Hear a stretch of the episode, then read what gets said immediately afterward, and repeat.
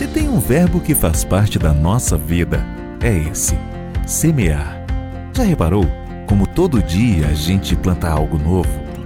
Seja na família, no trabalho, no campo e até mesmo em cada gesto. Aprendemos que tudo que semeamos agora é nossa colheita de amanhã.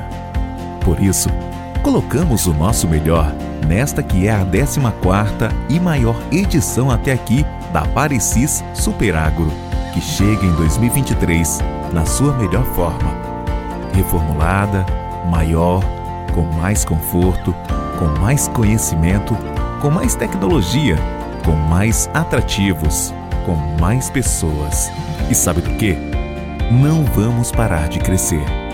Porque esse é um plantio pensado no nosso futuro. Estamos te esperando de 28 a 31 de março. Parecis Superagro.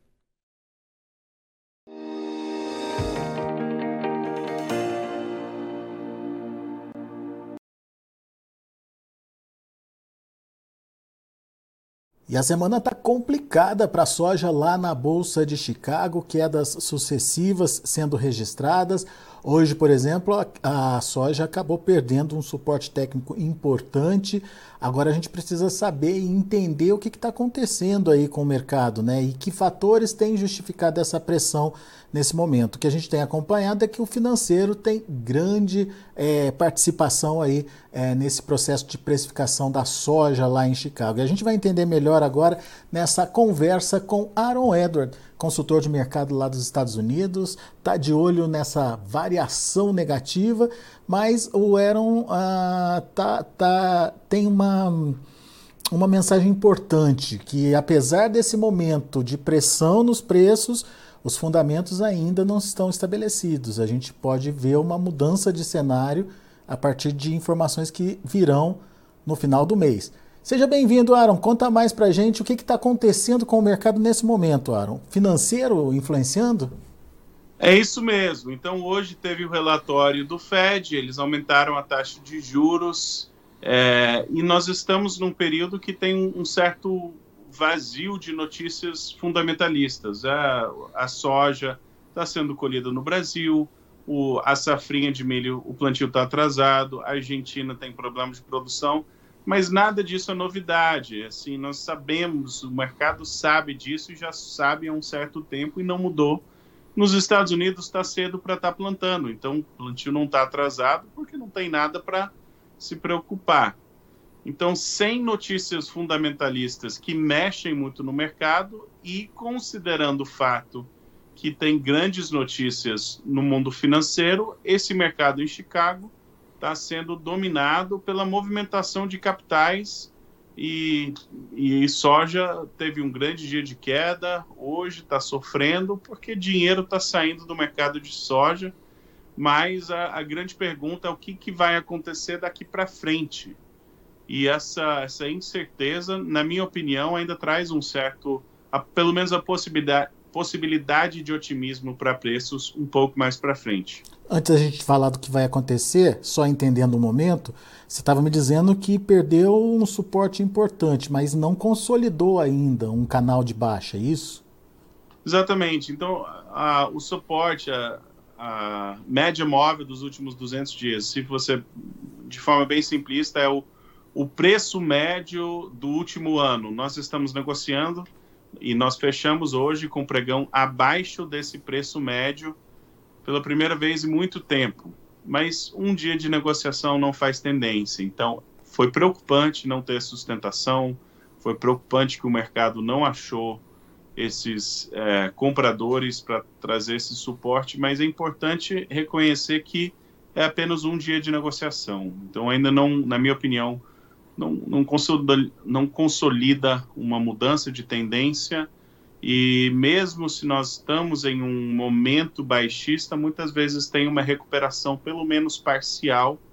E eu antecipo que a soja vai ter pelo menos uma recuperação parcial. E se tiver algum risco climático nos Estados Unidos, alguma surpresa no relatório é, de, do dia 31 de março, tem motivos para pensar que essa soja pode ganhar fôlego e ter uma recuperação mais para frente. Quer dizer, o, ponto, o próximo ponto de fundamento a ser observado então é esse relatório é, de área plantada nos Estados Unidos. Por que, que esse relatório precisa ser é, observado com atenção, Aaron? O que, que ele pode trazer aí de novidade? Ah, ele continua sendo apenas um relatório, sendo apenas um número no papel. Ele não mexe com a realidade. Dito isso, é um dos maiores relatórios, porque é o primeiro relatório que já tem, é base no survey, já tem área é, que vem de entrevistas com produtores. Não é só aquele outlook do USDA, já são é o primeiro número sólido de intenção de plantio do produtor norte-americano. Historicamente, é um relatório que é, muitas vezes traz grandes movimentações ou para cima ou para baixo.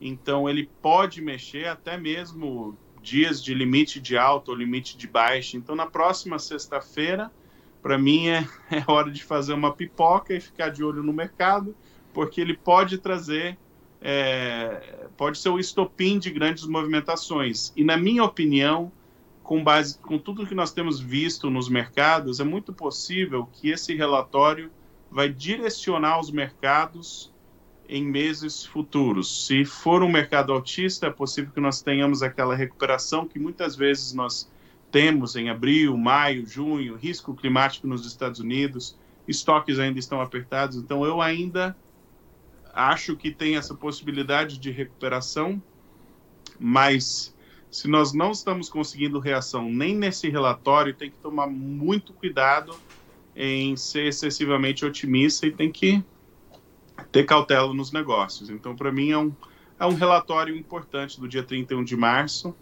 É, e o, o que vai realmente determinar é a capacidade dos Estados Unidos de produzir soja. Vão ou não produzir soja suficiente para saciar o, o mercado junto com a safra brasileira.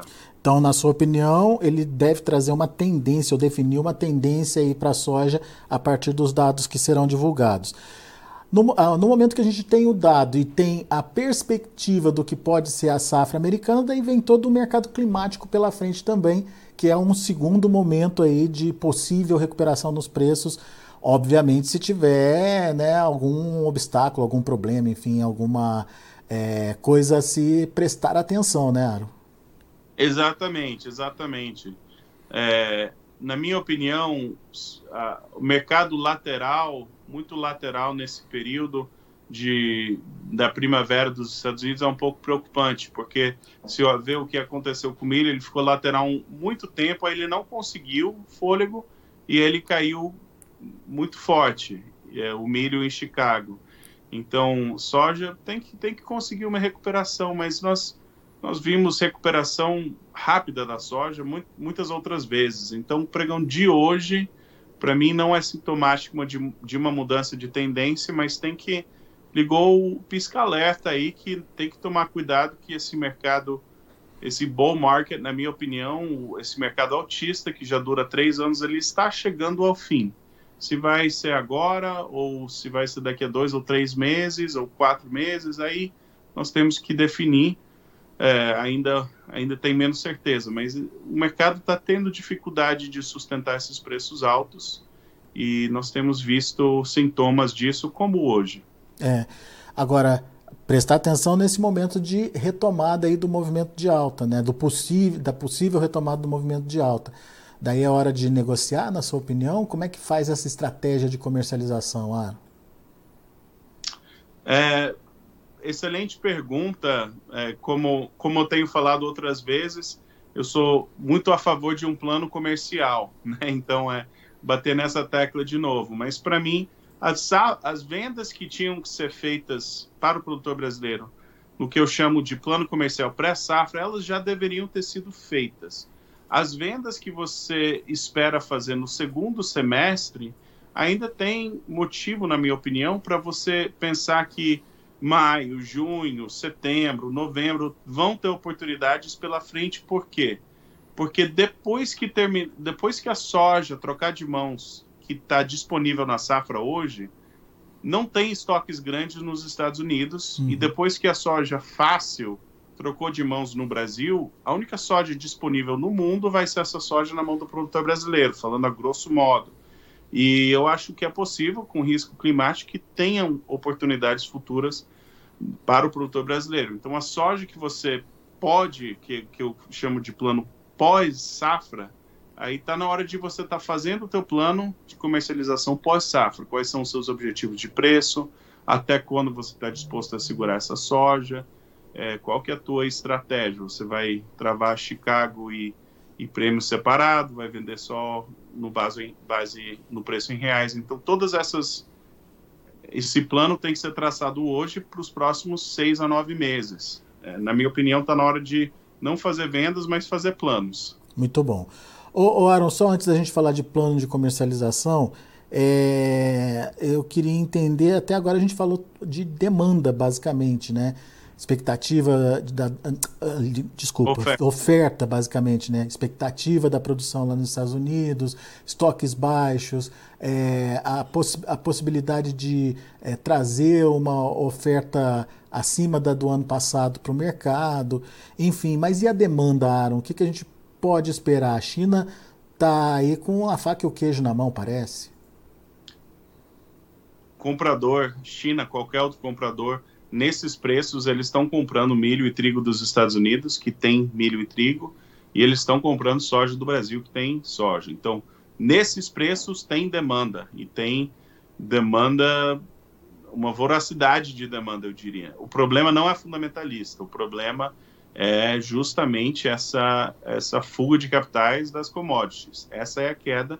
E ali que tem o, o otimista pessimista. Por isso que é, é a versão otimista para preços é que, nossa, se eles estão se desfazendo dessas posições compradas, no milho já estão até vendidos, se tiver um susto climático, eles podem elevar muito esse preço muito rapidamente e, e, e fazer é, novas altas, né? tirar as altas de fevereiro. Podem, esse preço pode subir muito rapidamente porque os especuladores do milho saíram e da soja estão saindo.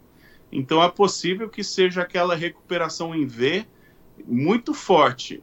Essa possibilidade existe e a movimentação dos fundos, porque tem demanda nesses patamares. A palavra de cautela é que não tem nenhuma regra falando que os compradores, os especuladores precisam voltar comprando.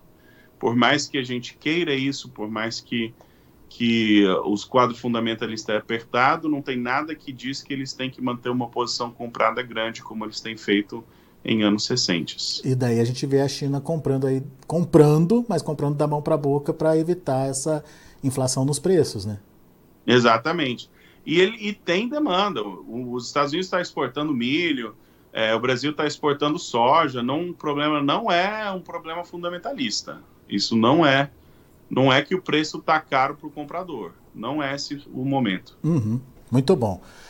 Por falar em estratégia, próxima segunda-feira, é isso, Aaron? Tem um curso uh, que o Aaron Edward vai ministrar, que é justamente para falar sobre essa questão uh, do plano comercial. Como desenvolver seu plano comercial, está aí na tela, você pode acompanhar. Faça então, Aaron, o seu convite para o pessoal participar. Entre em contato aí via WhatsApp, é um custo, é um custo bem simbólico, 199 reais, e estamos aí para ajudar a desenvolver o plano e acertar a comercialização. O que, que vai ser discutido ao longo aí do, do, do curso, Aaron? É, as pautas, a primeira é como o que motiva a venda, o segundo é como elaborar um plano comercial, e o terceiro é, fala sobre o sistema manancial, que é o sistema que eu uso para ajudar a traduzir as informações de mercado para a tomada de, de, decisão do produtor brasileiro. Muito bem. Tá aí o WhatsApp, então, do Aaron. Só entrar em contato pelo WhatsApp, Aaron, é isso mesmo? É isso mesmo, isso mesmo. Por lá a gente resolve tudo. Boa. Então tá aí. O WhatsApp é o mais um, Estados Unidos, né? O, o, o, o WhatsApp que está conectado lá nos Estados Unidos, 765-305-2692. Repetindo, mais um, 765-305-2692. Faça a sua estratégia, pense é, na melhor forma de se proteger e principalmente passar por esse momento aí de pressão nas cotações é, a partir de, obviamente, de um plano estruturado, de, uma, de um planejamento bem feito, enfim, é, sem, sem ficar com medo sem, e sem arriscar também, né, que é o melhor, né? Não, não adianta ficar achando que o mercado vai ser de uma forma se você não se protege contra esse mercado, né? Então, Sim. plano plano aí para é, traçar essa estratégia, certo, Aaron? Isso mesmo. Fica o convite então, pessoal, entrar em contato lá com o Aaron Eder. Meu amigo, obrigado mais uma vez pela sua participação conosco aqui no Notícias Agrícolas. Volte sempre. Abraço. Abraço para você. Tá aí Aaron Edward trazendo informações do mercado. Mercado pressionado essa semana, caindo forte. Hoje, tecnicamente, perdeu a média móvel aí de 200 dias. Ah, não é uma coisa para se preocupar, que foi a, o primeiro dia, mas enfim, se essa é, média, se, a, se essa perda de suporte persiste aí por muito tempo, daí sim podemos nos encaminhar para um canal de baixa. Ah, no entanto, segundo o Aaron, a gente precisa ficar atento na semana que vem o um anúncio do tamanho de área e também do tamanho dos estoques eh, de soja lá nos Estados Unidos. Ah, o relatório do USDA deve reforçar aí o que realmente os produtores americanos têm intenção de plantar por lá. Isso deve mexer com o mercado de alguma forma, e segundo o Aaron, essa é a notícia que vai trazer a tendência definitiva aí para o mercado. Relatório do dia 31, portanto, trazendo a tendência definitiva para o mercado, ou de alta ou de baixa, dependendo, obviamente, do que for divulgado. Vamos prestar atenção nesse relatório, portanto, e você acompanha tudo aqui no Notícias Agrícolas em primeira mão. Vamos aos números de fechamento do mercado lá na Bolsa de Chicago. Você acompanha na tela comigo, quedas fortes, de novo, maio 14,48, queda de 18 pontos e meio. Para julho, 14,25, queda de 23 pontos e meio. Para agosto, 13,78, recuo de 25 pontos mais 25. E o setembro, 13 dólares e 4 centes. Olha aí o setembro bem apertado, portanto, perdendo é, patamares importantes de preços aí, queda de 25 pontos mais 75. Vamos ver o milho. Para maio, 6 dólares e 33 centes por bushel. Milho fechou de forma mista. Os primeiros vencimentos subiram, 3,5 é, 3 pontos e meio no caso do maio. Para julho, meio pontinho de alta, fechou a 6 dólares e 11 centos por bushel. Já o setembro caiu, 1 ponto mais 75 a 5 dólares e 61 centos por bushel. E o dezembro, 2 pontos e 25 de queda, fechando aí a 5 dólares e 54 centos por bushel. E a gente tem também o trigo, que é outro produto que apanhou bastante na Bolsa de Chicago no dia de hoje. Maio, 6,63, queda de quase 20 pontos. Julho, 6,74, perdendo quase 18 pontos. Setembro, 6 dólares e 85 centos por bushel, queda de 16 pontos mais 25. E o dezembro, 7 dólares e 1 cento por bushel, perdendo 15 pontos mais 25. São os números de hoje já de fechamento do mercado. A gente fica por aqui. Agradeço a sua atenção e audiência.